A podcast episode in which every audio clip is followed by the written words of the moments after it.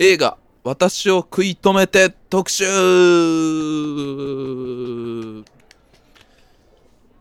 この番組「心の砂地」は音楽漫画映画日常生活に潜む違和感などなど超雑談そしてあまたに存在するポッドキャスト番組の中で最強を目指す番組です私両国在住 DJ シャークですはい。そして私が寺田です。西武八木沢在住です。よろしくお願いします。よろしくお願いします。ということでですね、今日は映画、大久明子監督作、私を食い止めてについてお話ししたいと思うんですけれども、はい。以前ですね、あの、心の砂地では、第13回、2020年6月11日配信分でですね、えっ、と、勝手に震えてやろ、松岡真優すごい特集というのをやっておりまして、そちらでは、えっ、と、大久監督の、えっ、と、前々作、ん？もうちょっと前になるのか、3作前ぐらいの、えーと作品、勝手に震えてろをメインに、主演の松岡真優さんなどについてですね、お話ししておりますので、ぜひね、そちらもお聞きいただければなと思っております。まあ、こちらから聞いていただいても OK ですけども。はい。で、まあ、なぜね、いあの、一度取り上げた監督作をもう一回やるのかっていうことなんですけども、まあ、最高だからということですね。まあ、良かったから、やると。シンプルな。よかった。そう、最高だったため、同じ監督のことをね。まあ、あと、改めてね、あの、語らなければならないんじゃないのかなというふうなことを思いましたね。勝手に震えとろから続いてるところもちょっとあるかなと思ったんですけど、そうで。すね。まあ、うんちょっとまあ、同じテーマというか、なんやろ、同じテーマってわけじゃないけど、繋がったテーマなんで、まあ、触れずには折れまいという感じでですね。やる感じですかねね。うん。やっぱり、大久さんを信頼してるがゆえに、こういう、言ったらアンサーみたいなところもあるかなと思ってて、後で喋りますけど、そこはちょっと、前語ったからこそ言わなければならないみたいなところもあるのかなとそうですすね。うん。というところでですね、本日も始まります。心の砂地。君は地球を丸くしたんだろ？う わかるかい？迷わず 行くわ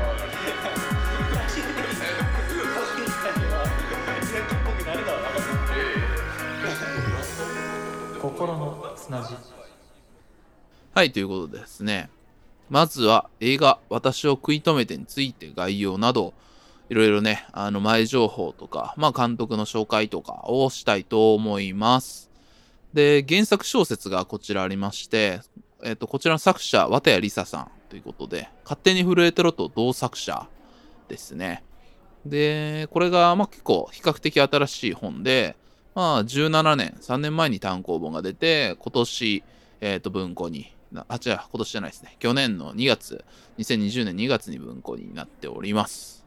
で、今年の、じゃない、何回も今年って言うても、2020年の12月に、えっ、と、のんのんれなさん、えー主演、大久明子、脚本、監督で映画化っていうところで、勝手に震えてろ、まあ、前回取り上げたやつが、2017年の12月公開なんで、ほんとちょうど3年後って感じですね。うん時期もね、一緒ですね。12月ぐらいなんで。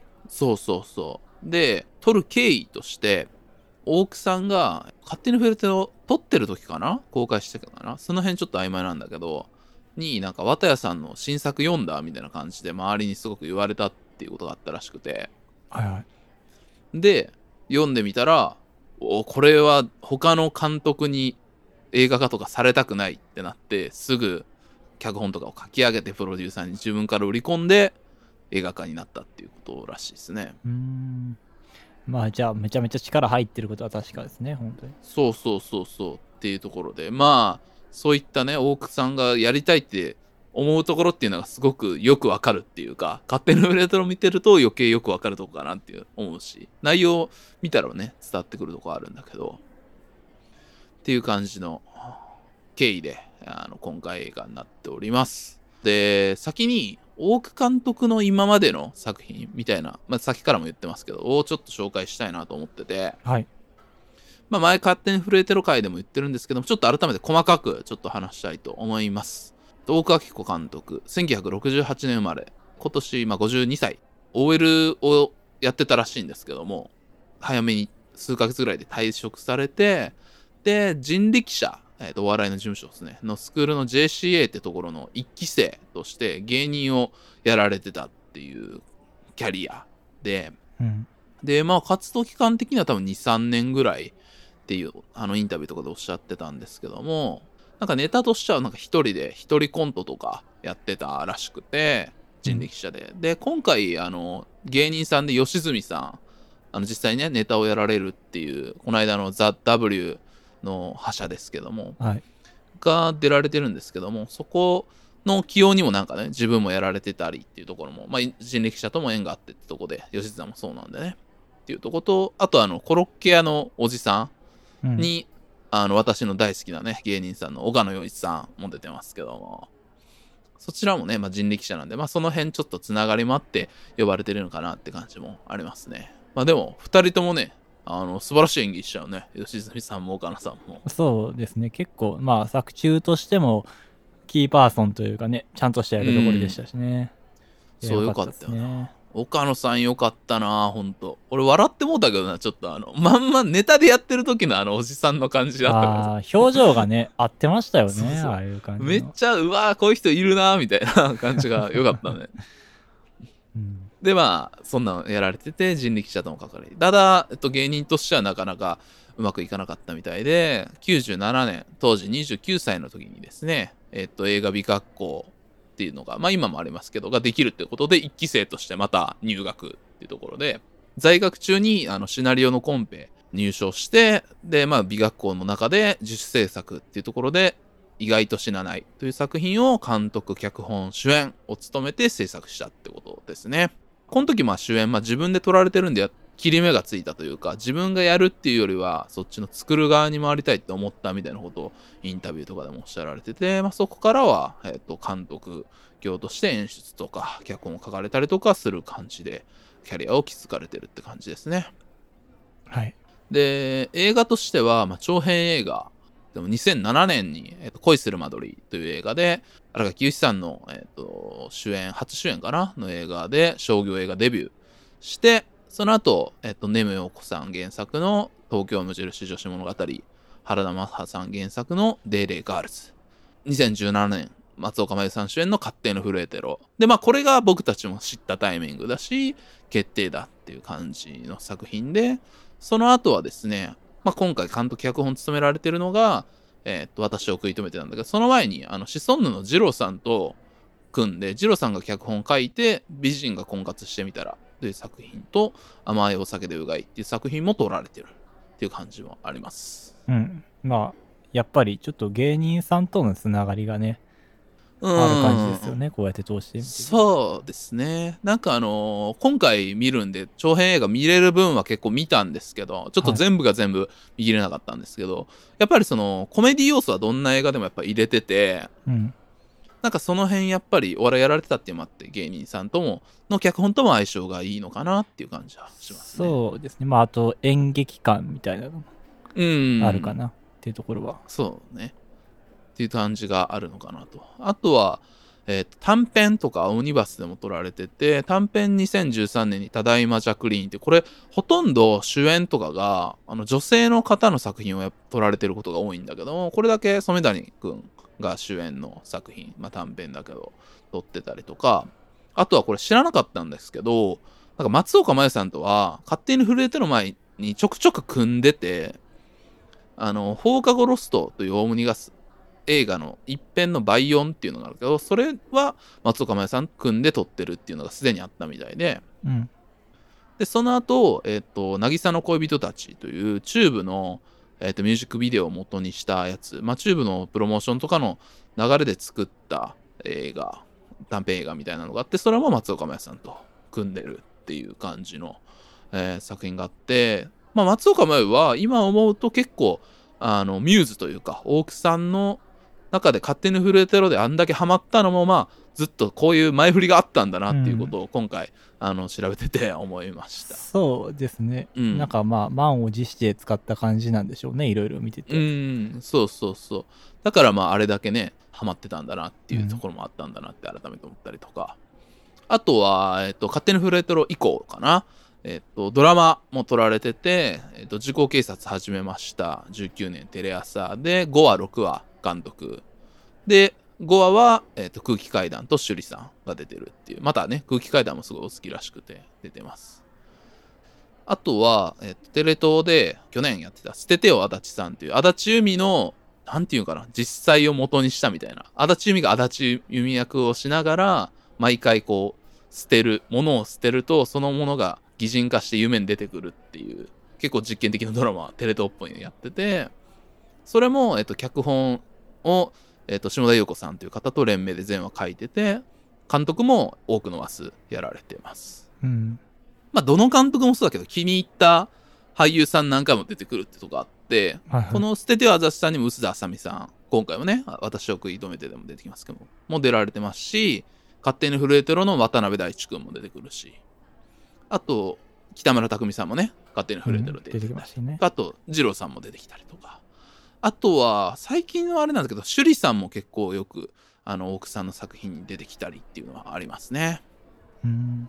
で、ドラマもう一個が、あの子の夢を見たんです。これも、えっ、と、南海キャンディーズの山ちゃんの妄想小説集って言って本が出てるんだけど、山ちゃんが好きな女優さんとかアイドルとかを、この子とこういうことがもしあったなら、みたいな感じの妄想を小説にしたっていうのをドラマにしてて、これも11話と最終話の監督をしてて、で、11話は池田エライザー。で、最終話は今回も出てこられます橋本愛さんが出ているっていうやつがありまして、これもすごい面白かったですね。あーどういう話なんですか？ああ、さっき言った通りか。あ、そうそうそうそう、山ちゃんのなんだけど、まあ、うんそれぞれ全然、あのー監督も結構これ、あの、最近のみんな女性監督みたいな、割としかもすごい若い人とか、結構攻めた演出をやってて、はいはい。まあでもやっぱ大木さんのやつが面白かったね。全部見たけど。特に言ってほしいのは、もう最初話だけ見ても別にいいと思うんで、わどの話だけ見てもいいと思うんで、あの、橋本愛さんが最後出てくるんですけど、はい。それが明らかにあの、霧島パロディをやってるんで、えそうそうそう。あの、すごくいいですよ。ー、なるほど。まあ、霧島もうんね、ちょっと話しましたからね、ちょろっと。そうそうそう。ってな感じの経歴です、大久監督は。お届けします。心の砂地を汲み解いてこの西東京の暮らしを最寄りへバラす東京が素晴らしいでも故郷は証のサイン場所。しないで演歌上生活するには不便でしょ。僕らは天使なんかじゃないだから全員参加じゃないならやれない。セーブやぎさはできていく覚悟さ。で、と主演のノーヌのレナさん、ノンさん。はい。93年の生まれっていうところで、もうノーネンさんもまあ27歳っていうとこなんですよね。そうですね。まあ、気がつけばって感じですけどね。うん。で、まあ皆さんやっぱり気づいたのは多分アマちゃんだと思うんですけれども、はい。でまあアマちゃんの時点で19歳、まあ、2013年ですからね、アマちゃんもかなりもう前なんだなって思うんですけども、っていうところで、まあ今回は31歳の役をやられてるって感じなんですけれども、あの能年レナさんの独特の、なんていうかな、イノセンス感というか、うん。はいはい。うん。なんかあの、無垢な感じみたいなのを、多分みんなちょっと、ずっと、なんていうかな、大事にしすぎてるんじゃないのかなっていうところは、なんかすごく思うところで、はい。なんかちょっとあの、言ったら天然みたいなとこあるやんか、能年さんって。まあ、ざっくり言うとそういうイメージありますね。うん。で、なんか、あの、ちょっと引っかかるんですけど、自分でもあの、創作アーティストって、あの、アーティストひらがなで、あの、名乗ってるみたいな。ところもあそうなんですね。あってうーん、なんか、ちょっとその、なんていうかな、彼女に持っている少女性みたいなものを、なんか周りが過剰にプロデュースしすぎなんじゃないのかなって、音楽活動しかり、なんかしかりって思ったりっていうのは、ここ数年の彼女を見ると思っていたんですけども、はいはい。なんかそこを今回大久さんが大きくね、この役を取ったっていうことがすごく良かったなって思いましたね。そうですね。まあ、うん。うーん、まあ、そこまでのそういう布石があったから成り立ったような役どころでもあると思いますし、うんなんかこの、ねなんて言うんでしょうね。こういうちょっと浮世離れした感じが、そのやっぱその、やっぱり何歳までに結婚して、みたいな、そういうことを考えて、キビキビ生きてるような雰囲気はないじゃないですか。うん。あくまでざっくりした雰囲気ですけど。だから、なんかこういう30いくつでも、あの、お一人様でマイペースで楽しめちゃうっていう役どころがものすごく自然にみんな見れるっていうのがあったのかなっていうのを感じましたね。そうね。あとやっぱ、メタな視点で見ると、ノーネンさん、やっぱあの、アマちゃん、それこそね、ノンさんという名前になった、あのーいろいろね、事務所、2015年に事務所の独立問題みたいなのがありまして、事務所からね。で、まあいろいろ揉めて芸能界の家になれてね。だから、アマちゃん出て、ホットロードとクラゲ姫という映画に出た後、そっから6年とかね、映画に主役で、まあ言ったら主役をやるクラスの人なのに出なかったってことがあったじゃないですかそうで。すね。まあそういうごたごたみたいなものも知ってるが分、なんかいろいろあったっていうことを、なんかね、感じれて、それも良かったなって思ったね。ああ、まあ確かにね。これがなんかずっと主演張り続けてる女優としてやってたら、なんかちょっとイメージちうかもなう、うん、ニュアンスになるかなっていう。うんだからそこはやっぱり松岡真優さんと比べると、また違った味っていうのが、それで出てんのかなって思いましたね。うん。てなとこです。概要としては。はい。ではでは、その次のパートでですね、えっ、と、本編についてざっくり感想とか、えっ、と、まあ、ネタバレを含んで、いろいろここがこうなんじゃないかとかいう細かな批評をしていきたいと思いますので、あの次のパートからはね、まあ、ネタバレあるということで、あのそれなしで見たいっていう人はここまでで、あの止めていただければなと思います。ただ、聞いてから見ても面白い映画、あと、これ多分うん2回目が面白い映画っていうところもあるんで、ぜひね、その後、これからのパートをね、より楽しみにしていただければいいかなと思います。はい。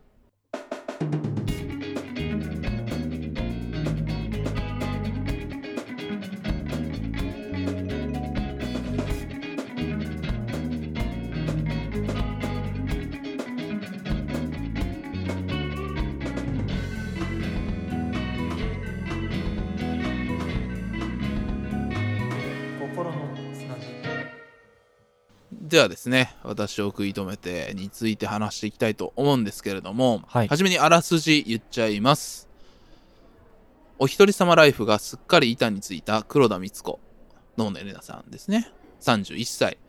光子が一人で楽しく生きているのには訳がある。脳内に相談役 A がいるのだ。人間関係や身の振り方に迷った時には、もう一人の自分 A がいつも正しいアンサーをくれる。A と一緒に平和な日常がずっと続くと思っていた。そんなある日、美津子は年下の営業マン、多田くんに恋をしてしまう。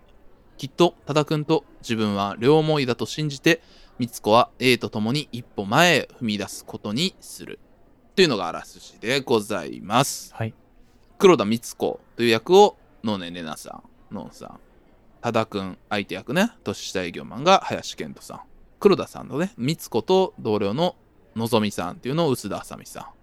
あと薄田あさみさんが好きな営業マン、うんカーターっていうのを若林拓也さん。あと上司の沢田さんというのを片桐はいりさん。光子の、えっ、と、大学の同級生だっけ？うんの、今はイタリアに行ってしまったというさつき役を橋本愛さん。っていう感じのキャストでございます。はい。もう雑感としてね、はいはい。あの、初めにどうでしたか？寺田さんは、この映画見て。そうですね。まあ、勝手に震えてるよりちょっとまあ先のお話じゃないですか。結構。うん。だからなんかその、前み、前ほど主人公が、こう、焦ってない感じ。まあ焦りは当然あるんでしょうけど、でもこの、お一人様ライフも満足しちゃってるっていう感覚。うん。っていうのがなんかすごい、僕今一人暮らししてるのもあって、まあ、僕がなんか今徐々にちょっと感じつつある不安感みたいな、でも生活は楽しいみたいな、この矛盾感みたいなのをそのまんま言語化したような映画だったんで、もう刺さりに刺さりまくったっていうのはありますね。あとなんかね、やっぱまあ前回の勝手に触れてるからもそうなんですけど、あのーなんかそのデートをちょっとしてるとこみたいなのとか、なんかそういうとこのね、リアリティが半端じゃなさすぎて、え、なんか、僕のこと見てたやろっていうぐらいの、本当そういう感覚に陥るぐらい、なんかね、だからいわゆるその一般的な恋愛映画の様式みたいなところじゃなくて、もうただただリアリティがあるなっていうのもあるんですけど、それの一方なんかこう、例えば飛行機のね、シーンとかみたいな感じで、ちょっと現実離れしたコメディっぽい、言葉がないシーンとかあったりして、なんかテンポもすごいいいなっていう、あんま重苦しくなりすぎない感じもある。そうね、うんあの飛行機のシーンすごいいいよねこのシーンすごい良かったですね。なんか印象残ってますね、うんね映像としてもやっぱり。インパクトあるからうんあれすごいよなあのシーンがあるんがちょっとすごいなんか偉そうなこと言うけど勝手に震えてるかの進化も感じたよねあこんな演出がみたいなさああ、そうですね。確かにね。うん。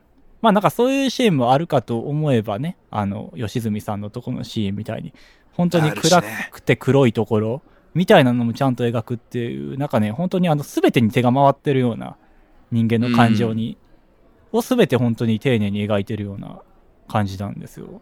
だからね、なんかこう、ね。網羅され尽くしてるなっていう印象でしたね、見終わったらそうね。映画としてすごいっていう本当に感じするね。すごいですね。サブキャラクターのもすごくこれこそやっぱ人間が描けてる映画って思いましたね。うん。本当に。音楽もね大滝栄一さんの「君は天然色」がかかるんですけどでまんま使えるんだみたいなさ。そうですね。なんかあれも原作にその綿谷りささんの方にそのロングバケーションいはい。君は天然色が入ってるアルバムを聴くっていうそれでのはそのまま使ってるんだけどやっぱでも大滝さんの曲使って結構大変そうやんそうですよね。うん、その辺もまあなんか縁があってクリアしたみたいなインタビュー見たんだけどもなんかすごい気合の入ったね映画でしたね。まあ、あとやっぱあの曲って、まあ僕らにとっては結構馴染みがあるというか、聞いたこと一度はある曲じゃないですか。うん。それがバーンって流れるっていうのはやっぱテンション上がらざるを得ない。上がる。うん。っていう感じ。であの演出ねなんか風船みたいなんでこう字がこう飛んでみたいな。うん。あれすごいシーンだったなみたいなとこですね。まあそういう日常を覗き見されてる感と映画としての凄さみたいなのがあってみたいな、とか思いましたね。まあ僕は本当その通りで。でまあ初めに言っとくとあの勝手に震えてろ回でさ心の砂地の。はいはい。まあいろいろ喋り終わった最後にさまあでもあれってまあこの間やった漫画でも通じるけど恋愛的瞬間を最後切り取って終わるじゃないですか。うんうん。で俺らもまあ恋愛って、まあ、これからが大事っすもんねみたいなまあそういうこと言いましたね。みたいなこと言っててもうなんかそれのがっつりアンサーになってるっていううーん、確かにね。そうなのそれがよなね。いやだからなんかさ、言ったらその、前回とかもそうやけど、クライマックスで終わってるわけじゃないですか。うん。でも今回ってその先があるっていうか、あの、多田くんとね、付き合うことが決まった後に、もうちょっとなんかいい感じのシーン撮って終わらしてもいいわけじゃないですか。でもその先がまだもうちょっとあるっていうのがね、のがね。うん、あそこがやっぱでかいんじゃないですかね。そうやんな。あれが勝手に震えてるからの流れで見てると、うん。あれって映画的な演出のことで言うと勝手に震えてろって言ってるけどその松岡真優の部屋が自分の内面のメタファーになってるうん。でそれをあの渡辺大知君が演じてるその2がこじ開けて最後ちょっと入ってきて玄関でバタってなるっていうところうんで終わるじゃないですか。はいはで今回は玄関からあの多田くんが入っていいかどうかみたいなちょっとこから始まるんよね。ああ、そうね。うん。そこもまあちょっとコメディタッチにね、書かれてるけど、玄関にはもうすでに入ってきてんのよね、あれ。そうそうそ最初のうそう。時点で。そこがやっぱ流れで見てるとおーみたいな 感じもあるし。うん、で、過去作見直してたら、あのまあ、商業デビュー作の恋する間取りっていう作品、楽器のやつね。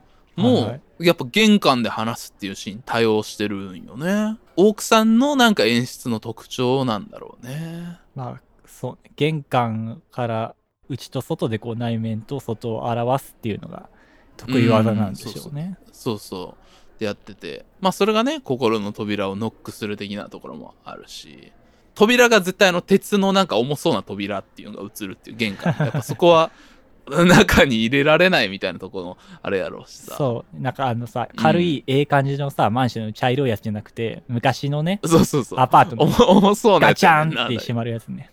とかでそこはいいなとすごく思うしあと多田くんがさいざ部屋に来るってなった時あったやんうん、一緒にご飯食べるときね。あの時にさその前に、まあ、料理細かくなんかあのアプリで見ながらとかやるんだけどさはいはい。テーブルを広げるやんうん。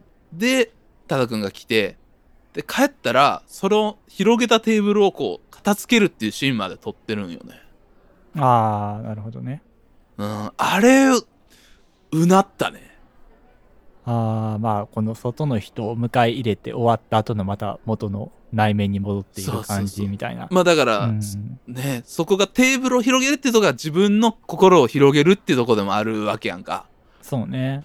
そそれあんであの、まあ、広げるまではやるんだろうけどみんなうん。あの片付けるとこまでやってるんがやっぱすごいねうん、確かに。まあなんかしかもさ、そういう感情の動きするじゃないですか、人と会った後、うん大切な人と会った時とか。そうそうそうやっぱそうそうそのその外向けのスイッチを自分の中で押して、最後オフした時って、ああいう確かに広げたテーブルを片付けるような気分になるっていうのは、本当に内面の動きとこの現実の動きがちゃんとリンクしてる感じがあってね、確かにものすごく重要ですね。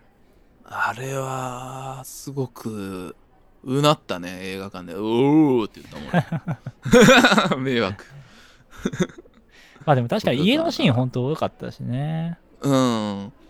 家は、部屋はやっぱ好きだね。なんか今回、あの、美術は恋する間取りでもやっておられる方だから映画のことをがっつりやってるんじゃなくて、インテリアのコーディネーターみたいな人が入ってて、はいはい。その人がその内容に合わせて部屋作るっていうことをやってるっぽくて、うん。だからまあ、そんぐらいすごくこだわりがあるんだろうね。なるほどね。まあでもなんかそういうフィールドの話で言うと、あの、うん前回の勝手に震えてるは、まああの、会社の同僚だったわけじゃないですか、相手が。だったけど、うん今回は、あの、かいえっ、と、営業マン、お客さんではあんねんけど、出会ったのが街やから、もうちょっとこうね、家の外の、この街全体が広がったあそうそうそう感じがあって、フィールドが。だから、あの、岡野さんみたいなキャラクターとかさ、うん。あの、まあ、コロッケのね、話とか、あとあの、ホーミーやってんのがあの人なんじゃないかみたいな街歩いてる時とかね。とか、なんかこういうちょっとね、前よりもぐっとやっぱフィールドが広がってて、イメージしやすくなったそうね。勝手に震えてろだと、まあ、24歳の吉川松岡真優がだと24歳だとやっぱ視野が狭いからああいう部屋とっていう感じになるんだろうねだから光子31歳になるともうちょっとやっぱ余裕はある。うん、広から。ああいう広がりのあるシーンにあるんだよね。まあロケが多いけど築地のねあの会社が多分あの最後出てたけどテーブルマークで働いてんだよね。うん。でなんかその築地の広いあなんか結構抜けた絵というかさ広がった絵とかも結構撮ってるしうん。なんかそこはそういう光子の世界が広い感じが表現されててすごい良かったなそうですね。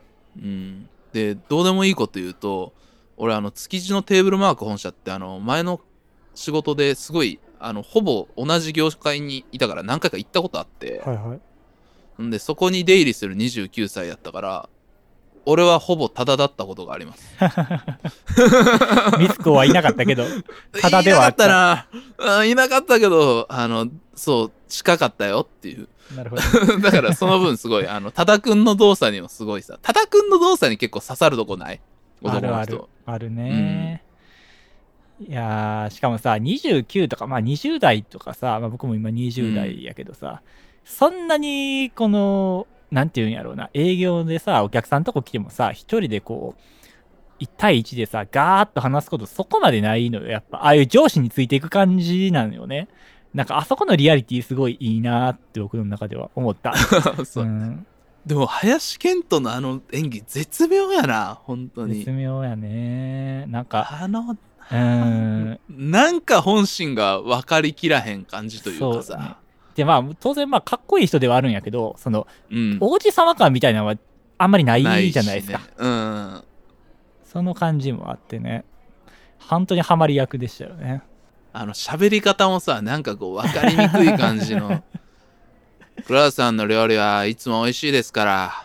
ななんかちょっとあの、棒読みっぽい感じのやつやってるやん、あれ。うんわかるわかる。あの、セリフっぽい回し言ってるやん。あれ、なんて林健人は演技がうまいんだと思ったね。しかもさ、こう割と目力あるタイプやからさ。でも何かは考えてるんやろうな、思うことあるんやろうなっていう雰囲気もあるし。うん。うんあれ、林健人も、まあ最高。最高。いや、よかったですけどね。チクチクつったつったつったここすな。ヤギサワここすな。ヤギサワここすな。よ。であとはこの作品のキーでもある A ですよね。声はあのもう公開されたからね言われてるけど中村智さんがやられてますけども、はい。なんかね大久さんの作品ガーッと見てたらやっぱ架空の相手っていうのは、まあ、原作にあり、まあ、今回もあるんだけど何回も出てくるんよねうん、その実在する人間じゃない声。じゃないっていう架空の相手に主人公がなんか思いを寄せているとか書くっていうまあモノローグとかをあの例えば「勝手に触れてろ」だったら近所の人々みたいなよくいたけど実際はないっていうやつがあったじゃないですかうんうん。あれはまあ原作の自分のは話をそういう架空の相手っていうのに置き換えてるっていう演出なんだけどなるほど。なんか今回はそれが、まあ、A っていう分かりやすく。で、これは大久監督が言ってたのは、勝手に触れとでそういう置き換えたんやって、近所の人に、いない人にするっていうにしたら、うんその、私を食い止めて出た時に、全く言ったら A っていう、もう一人の自分っていうのを綿谷りさが書いてて、わーってなったらしい。ああ、なるほど、なるほど。そう、それで、どうしても撮りたいみたいなとこもあったらしくて。でも、そのもっと前のデーレーガールズでも、あの、漫画書いてるんだけど、主人公が。はいはい。それに、実話として彼氏として秀穂くんっていう彼氏を書いてるのね。うん。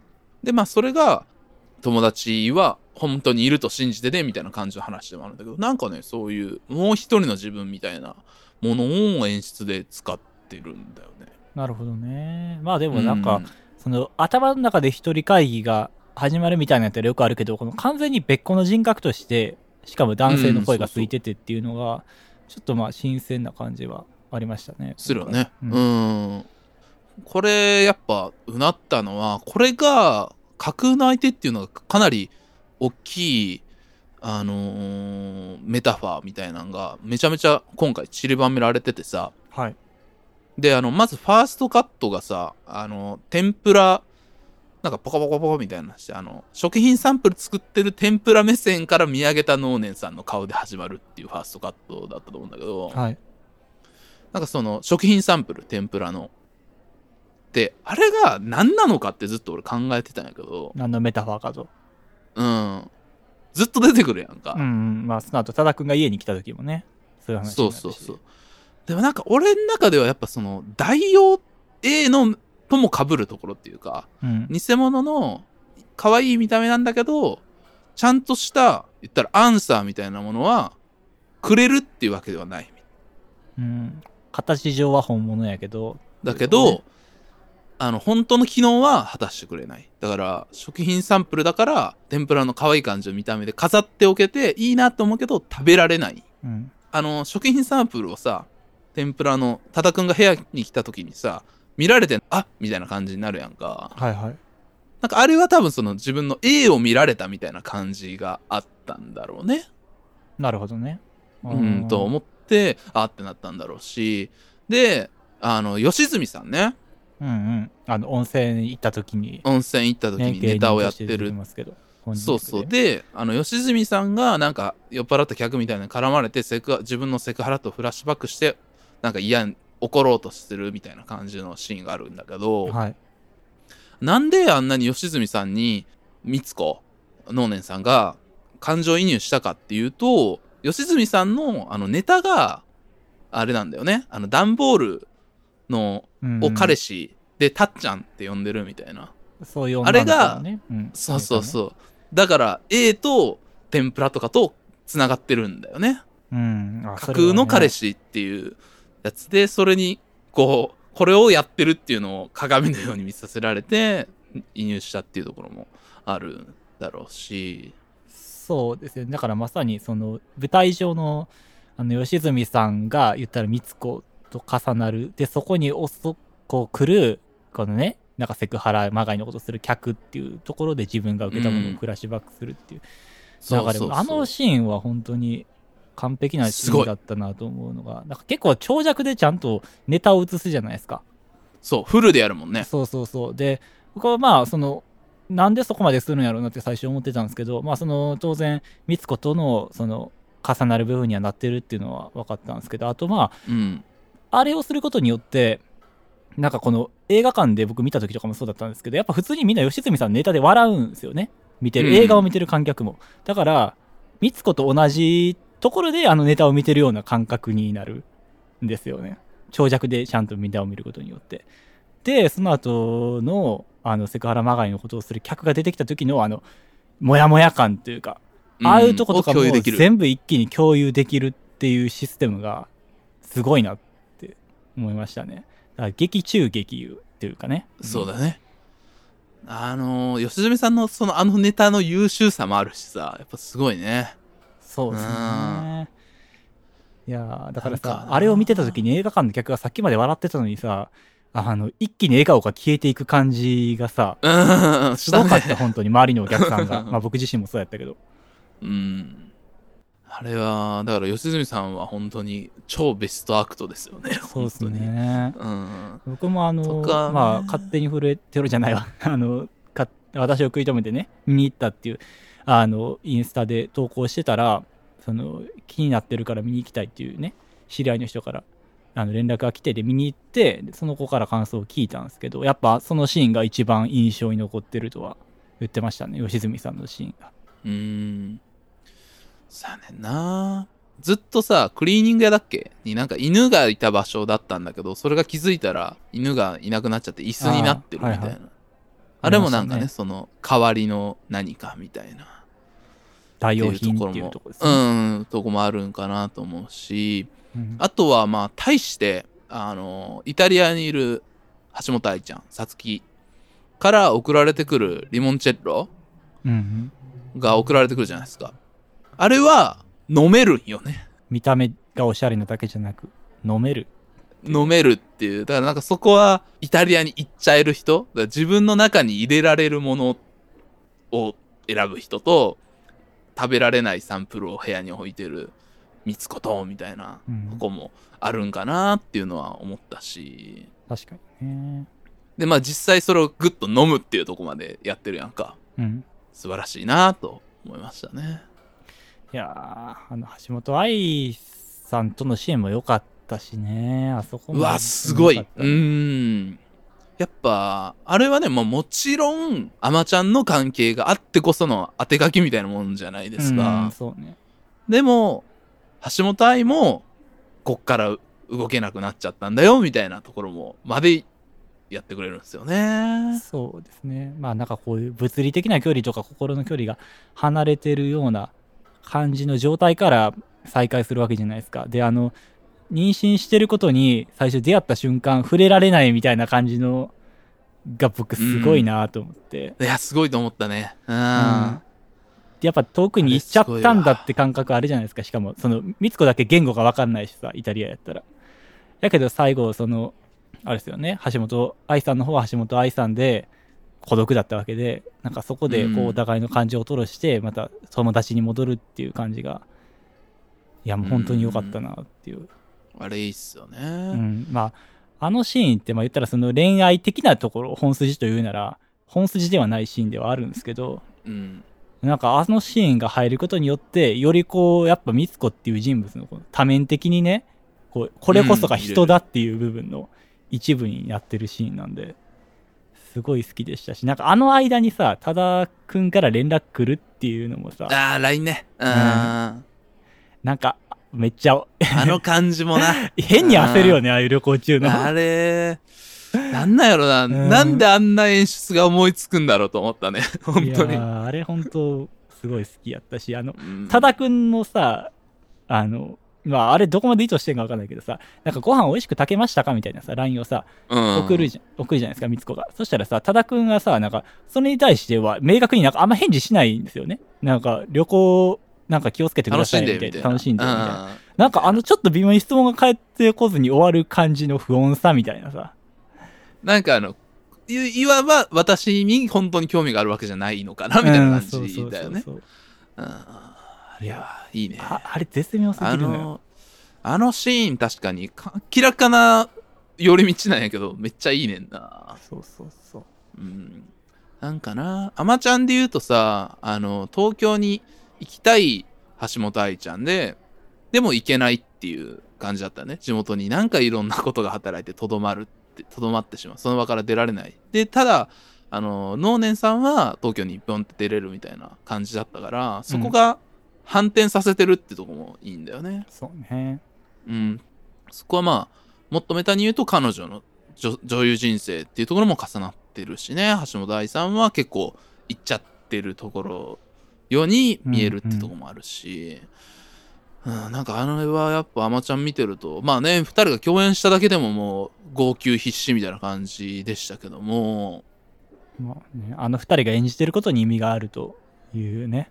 橋本愛でしかダメなんですよ、あれは。橋本愛以外の誰でもダメなんですよね。うん。うん。そういう必然性もあってよかったなえあとは、あれね、あの、片桐はいりさん上司。ーうん。で、あれってさ、追加されたキャストらしいよね。原作にない。えーあ、そうなんや。僕、うんあの役めっちゃいいなって思ってたんですけど。そうそう。あれって片桐さんの話、いるかいらんかで言ったら全然いらんねんな。うん、いらんね。確かにね。うん。そういうサイドの話がすごい充実してるっていうか、うん。ねえ、あの感じがすごいなと思う。なんていうか文芸映画みたいなさ、感じが、なんかこう響く感じがいいよね。そうね。なんかまあでも、あ、結婚してたんだ、みたいなさ。ああ、そうそうそうそうそう。あ、あの、何？がっかりっていう感情っていうにはちょっとさ、ざっくりしてんのよ。雑な。うん、どういう感情なんのやろ、でも僕はあの、片桐はいりさんの役もそうやし、あの、臼田あさみさんの役も本当好きでした、ね。うん素晴らしいですね。うん。まあ、臼田あさみさん、あの、結構ライフとかにも出てて、そういうお笑いっぽいイメージが、演技うまい。うん、本当に。あったんですけど、うん。そういう雰囲気が本当に遺憾なく発揮されてる役どころだったなと。たらさ、うん勝手に震えてろの時はさ、まあ、松岡茉優さんのコメディコメディエンヌとしての突出した才能うんうん。っていうのであったけど、まあ、そこは、やっぱ、能年さんじゃなくて他の人でこうやってくれる感じ。まあ、岡野さんのシーンもそうだけどさ。とか、なんかそういう感じもあってよかったなそうですね。いや、本当キャスト全体素晴らしいですもんね。うん。なんかサイドのエピソードとか、なんかこう、それ、いる？なんかあるのか？と思ったら別にないやんか。うんうん。まあ、それが後々なんかに繋がってくるってわけでもないですしね。ないっていうのをうんしっかりやってるのが、やっぱ、まあ、人を描く、人間を描くっていうところにやっぱ注力してる作品なんだなって思うとこやな。そうですね。まあでもなんかさっきもちょっとちらっとね、シャークさんおっしゃってましたけど、やっぱ勝手に震えてるの時っていうのは若いから、こう前のめりになって視野が狭くなってるっていうのがあるから、多分あれだけ少ない人間登場人物で回してたことにい意味があって勢いがあったけど、今回はそれをなくしてこれだけ広い人間を描いた分、やっぱこの30歳やからっていうね、ちょっと余裕のある感じが出てたんかなっていう感じしますよね。うん。かな。あのさ多田くんがさ多田くんでもさちょっと多面的なところをちゃんと見せてくれててさはい。あのずっといいやつで明らかに来てたのにさあのレンタカー返す時にさ あのシーンね。うん、あの、あれちょっと機嫌悪くなるときね。あれやじゃないかよみたいなあれとかさなんかさ普通のさ伏線みたいなさそういうちゃんとつながってくるもんに慣れてるからさうん。え？こいつもしかしてめちゃめちゃやばいやつなのかみたいなさ って思ったら別にそうではないやんか そうだよ。いや、あそこも僕すごいリアリティあるシーンやなって。でさ、ごめんねって言ったら、いや、別にミツコさん悪くないから謝らなくていいよ、みたいなさ。でも、うんああいう空気ってあるよな。あれはなんなん？もうまあもうめっちゃ経験したことあるもんな、ああいうな。うん、いや、その、あなたにイラついてるわけじゃないけど、その苛立ちを隠しきれないみたいな。まあ逆のこともあるしね、うん当然。ねなえ、なんかごめんなって言ったらさ、いや別に怒ってないよ、みたいな。うん。いやー、あんねん、あれ。で、別にさ、それで、あ、後々その、実はさ、結構すぐ苛立って暴力振るうやつやったみたいなわけでもない。な感じではないよね。うんあれは、ああいうことをして、ちゃんと多面性を、深みを出してくれてるんですよね。そうですよね。だからさ、あの、しかもその後あのホテルのシーンでさ、ちょっと多田くんがさ、後ろからさ、ミツコを抱きしめるわけじゃんか。うん。そこのちょっと不安を煽る要素にもなってるよね、あれちょっと。なってたな。うんうんまだちょっと信頼しきれてないわけじゃないですか、視聴者は。うんまあ、それで、あの、シーンに行くわけですもうんんね。あの浜辺のね、シーンに行くわけですから。そうそういや、流れ完璧ですよ、あれは。あでもあの前野さん最高っすよね。あのシーンね。いや、あれはね中村智也出てきちゃダメだもんね。ダメですね。うん、うんうん。あれ、最高だね。本当に。なんか横におじさん座ってたんやけどさ、うんあの前野さん出てきた時、はっはって言ってめっちゃ笑ってた。どういう笑い方よ、それは。なああれで中村智也やったらさ、中村智也でいいやってなるもそうそうそう、なっちゃうのん。よな。っちゃうのよ。中村智也でいいわけではないのよ。うん。素晴らしい作品です、本当に。はい。いなんか他、ありますか？や、もう結構語りきりましたね、僕の中では。?OK です。はい。まあちょっと今後もね、ぜひ、あの、追っていきたい監督、女優さんもちろん。だったなと思いました。はい。全作品見た方がいいです。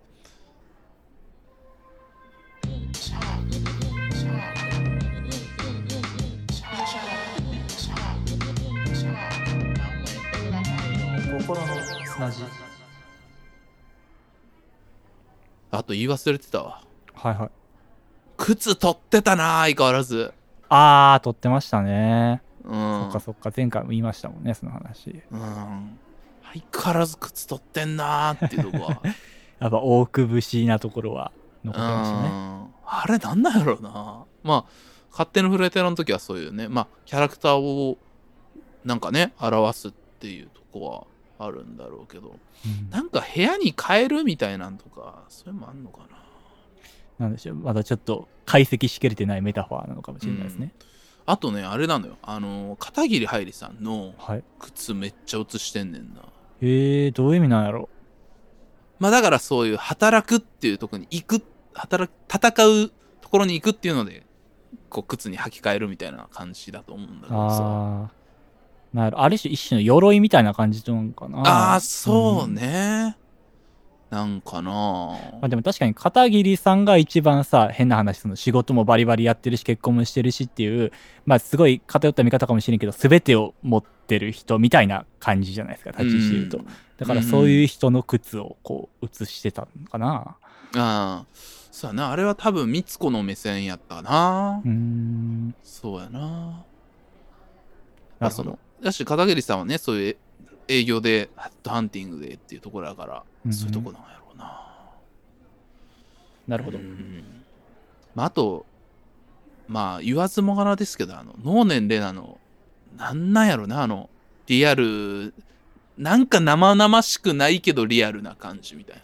うーん。そうね。なんかそれってその、能年レナ自身がさ、バラエティ番組で自分の内面みたいなのをバーって言うタイプじゃないのもあるから、なんかあんまりその能年玲奈の女優の演技外のキャラクターをしそこまで知らんっていうのもあって、僕の中ではなんかこう、やっぱ、まあ、うんミステリアスな感じはある、ミミステリアスステリアス、なんか、でもミステリアスって言葉でで片付けたくないんですよね。ない感じね。うーん。あの存在感が、まあ、基本的にはすごいっていうのは、まあもちろん言っとかなあかそうね。まあ、あと、ああいう人いるしなとも思ったかな、僕は。ん。うんん、こういう子いるよなっていう。うん。思う思う。まあね、あの、てか、多田くんのファッションとかマジ最高やけどな。ね 何？こういうやついるような敵観点で言うと？やっぱ服、多く監督作品は服最高なんだよな。うん。おしゃれ、かつ現実感のある感じというか。そうね。なんかさあのカーターのファッションもさギリオフィスで許されるファッションの派手さやんそうそう、ギリああいうやつおるっていう。あれでさ、例えばさ、紫色のスーツとか着てたらさ、もうコメディよ、完全に。でも、おりそうな感じなんよ、完全に。その、スーツのカラーリングとかさ、ファッションな感じが。コートの感情がね。うん、そうそうそうそう。あれ、でもカーターマジ全部おもろかったな、カーターのシーン。いやー、よかったよね。ああと大事に忘れてた。あとちょっと勝手に触れてるのに内点で言うとさ、やっぱ30入るから、ちょっとやっぱ色気の香りみたいなのは解禁されてるよね。あー、なるほど。うん。あったっけ、そういうし、僕はちょっとすいません。まだ一ほら、あの、一回しか見てないんで、パッともいかないです。派手な下着をつけている。あー、なるほどね。はいはい。あるんですよ。ありましたね。そうそうそそうそう。う。なんでかその辺とかやっぱそういうものはあるっていう感じが出してましたね。確かに、ね。あとほ。ら、臼田あさみさんが職場でめっちゃエロいこと考えてるみたいな 嫌な時間 なるほど、なるほど。確かとか言っにね。てたし、なんかその感じはちょっとやっぱいい感じにまぶしてあったね。確かにね。いいスパイスとして聞いてましたね。なんかやっぱそこは、やっぱみんなやっぱ能年レナのあのイノセンスを大事にしすぎてるから、そこは大久さんはやっぱね、一人の人間だぞみたいな感じのうん、うん。ところを取ってくれてるから、やっぱ、やっぱ信頼できるね。信頼できるそっか。そっか。まあ確かにイノセンスを壊してる要因ですね。あの、吉住さんのさ、シーン終わった後にさ、すごい怒るシーンあるじゃないですか。うん。あのシーンもなんかその、イノセンスを壊してる感があって、壊してるよかった。うん。うんうんそう。結構奥さんはなんか怒らせてるんよな、主演女優。松岡茉優もね、怒らしてたし。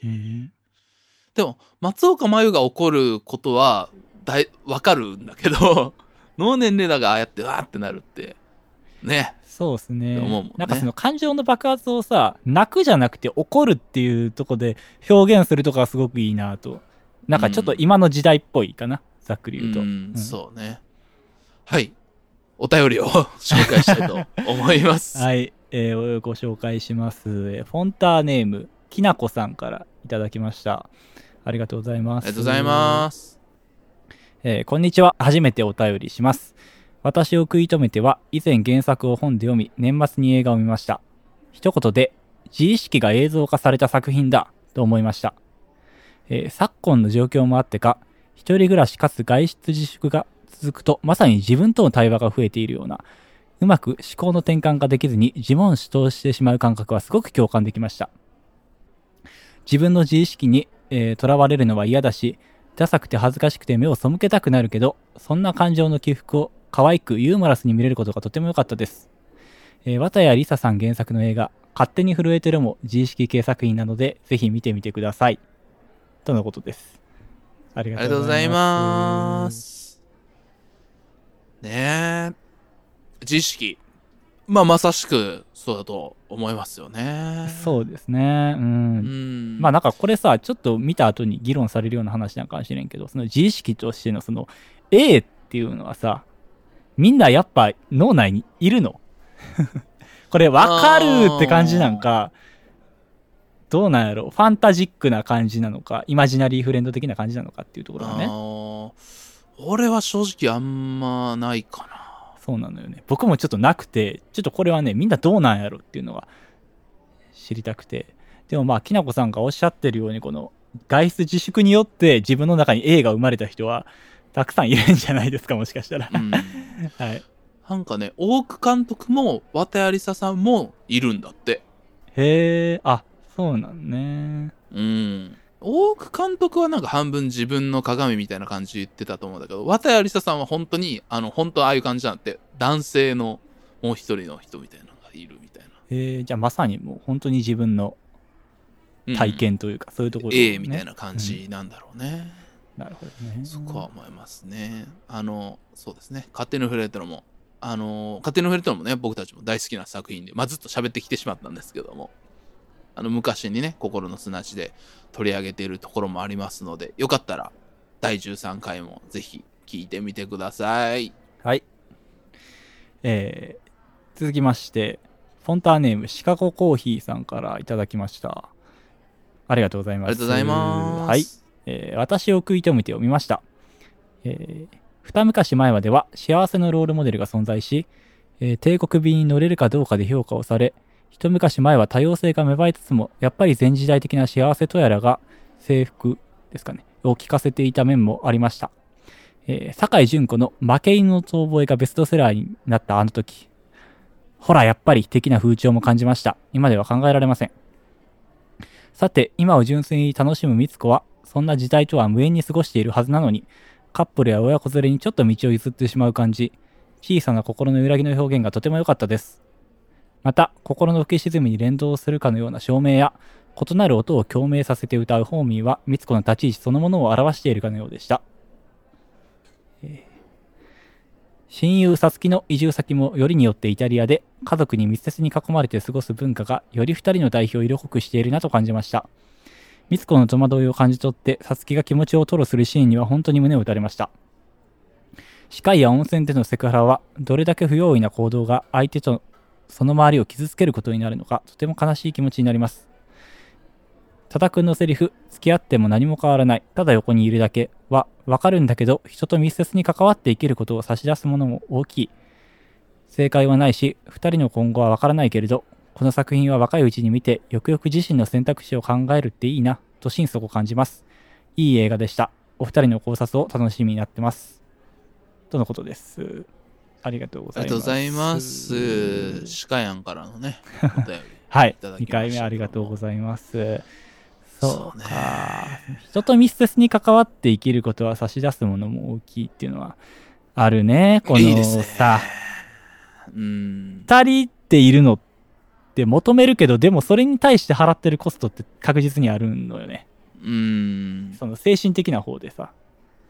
やっぱりこう対人の時って体力使うわけで。うん。うん。そうやな。ね。あとは、そうね、照明ね。部屋の照明で、の暗さで気持ちを表すみたいなのやってたね。はいはい。あれ、すごい、すごかったね。まあでも僕は正直まあこのミツコよりは、まあシャークさんもそうですけど年齢若いわけじゃないですか。そうね。まあ、俺だいぶ近いけどね。うん二つとかなんで、だいぶあれですけど。まあ、僕はちょっと5つ上なんで、ちょっと、まあ、ちょっと違うね。うん、ちょっとまた見てる景色もちゃうんかなとは思うんですけど、なんかでも、今だからね、どっちかっていうと僕は、あの、勝手に震えとるよりなんですよね、もうちょっと。視野がまだ狭い。吉川寄りなんそうそうそう。うんだからなんかこの作品を今の年齢で見れたことは、ちょっとこう未来が明るくなったというか、うん。そういう感覚はありますね。そうだね。確かにな。これラストのセリフがさ、はいはい。よろしくお願いしますって言って終わるんよね。うん。なんか、それ良かったな。なんか、ダーンって終わるんじゃなくて、あ、よろしくお願いしますって言うんやっていう、なんか、その覚悟ね。はいはいはい。ちょっとした覚悟みたいな、みたいなところの挨拶では終わるっていうのが、おしゃれと思って。ちょっと改まってる感じもあるしね、控えめでありながらも覚悟を決めた感じっていうのはね。まあなんか、一人ずつ二人で生きるっていうこともまあ、ありなのかなみたいなところも考えたなうーん。確かにね。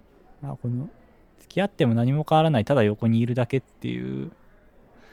なんかこれ、これを言ってくれることの安心感ってすごくあるな、でも。うん。まあ、シカゴコーヒーさんをピックアップしてるセリフですけど、なんかこう、気負わなくていいっていう感じがすごくあって、なんかまあ、ミツコとか自身もそうですけど、やっぱ恋愛に対して欠けてる人ってとことん欠けてるじゃないですか。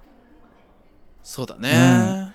なんかそういうところにそこまでなんか、いや恋愛はしたいんだけど、なんかかけきれないし、別にそこまでしたくない。なんかそこの温度感みたいなのって結構重要だと思うんですけど、うん。なんかこの多田くんの温度感とミスコの温度感がすごくあった、合ってるってことが分かるセリフですよね、ここはね。うーん、そうね。さらにその次、行ってほしいよね。そうですね。うん。いやー、大久監督が例えばさ、あの、40歳ぐらいの女性主人公のやつとか、見たよねう。んうん見てみたいし。まあ、あと、まなあ、男性主人公のやつももうちょっとね、まあ、過去あったみたいですけど。そろそろ欲しいね。ちょっと見てみたい長編では撮ってないからね。それこそな俺それこそ林健人主人公で撮ってくれって思ってたわけ いや、見たいね。あ今回やっそぱやっぱ使うんやと思ってれははいだはい。からそうでもこまたね林健人主人公側でもいいかもしれないよねまた違う角度で、ああ、そういうことね。うん。とかあとは俺の希望ね今後はいはい。で言うと逆にめっちゃ持ちすぎてる人ああ、なるほど。まあ、そっか。これまではちょっと満たされない側の人やったからね。うんっていうのがあるやんかだからもうだから言ったら木村拓哉ぐらいのああ、面白いかもね。そういう持ちすぎてる人っていうかスターみたいな人の葛藤みたいな作品とか撮ってほしいだから逆にめっちゃ若い今のイケイケのジャニーズの子とか主人公とかでとかでもいいかもしれないねああ、いいかも。そういうさ、ガチガチので固めて見に行ったらさ、ちょっと食らっちゃうみたいなさ。そうそうそう。今のストーンズとか、あの、スノーマンとかの子が主人公で言ったらすごいの見せられるみたいな。そういうのいいかもね。うん。そういう感じのとか、みたいかな。そういうとかいいと思うけどな。ああいうアイドル系の、それこそね、いつも部屋映画を撮ってくれるから、そういうあ、この部屋が見れるっていうことも結構ワクワクするね。ちょっと、ね、その辺のプロデューサー、ダマくらかしてさ、ーそうやな。撮ってくれへんかな。あの、男の主人公の一人部屋のシーンみたいな見てみたいよね。ああ、いいね。見てみたいよね。うん。多田くんの部屋気になるもんね。そうね。うん。なんもなさそうやな、多田くんの部屋。サップ受けそうですね、確かに。殺風景そう。確かにな。でもね、なんか、あの、これ、私を食い止めて見た後さ、銀杏ボーイズ聞いてたんやけどさ、はい。よかったね。何やその感じ。相性よかった。相性よかっああ、なるほた。あの、ど。ポアダムって曲でさ、はいはい。僕の部屋は僕を守るけど、僕を一人ぼっちにもするっていう歌詞があるんですよ。はあ、はおなんかミネタも似たようなこと歌ってんなと思って。あ、確かにね、まあこう、うん。部屋、そっか、でも僕もなんかこの、一人暮らしするようになってから、この部屋の、さ、部屋っていうのが一個の世界やなってすごく思うようになってきましたね。なんか本当うに、あの、自分以外の人が生活してない家っていうのは、なんか本当にこう自分の心そのものやなってすごい。実家いた頃は、うんなんかここをもっとさ、ここになんか置きようとかさ、ここ綺麗にしろよとか言われるわけやけど、今本当に全てこの家のものは僕によってコントロールされてるから、本当に心そのものなんやなっていうのはなんか、一人暮らしするようになってから気づいたかもしれないですね。いい言葉ですね心そのものなんやなって そんな噛み締めないでください。もう一回言ってやいや、言わないっすよ、もう。さらっと受け流してほしいセリフなんですから。心そのものなんやなやめてください。ということでありがとうございましたはい、ありがとうございました。引き続きですね、お便りをお待ちしております。すべての宛先は、kokorosuna.gmail.com 心の砂 gmail.com です。えーもしくは Spotify、Apple Podcast など各配信サービスのエピソードの詳細に載っている Google フォームからお願いします。ツイッターでの投稿は、ハッシュタグ、KOKOSUNA、ココスナです。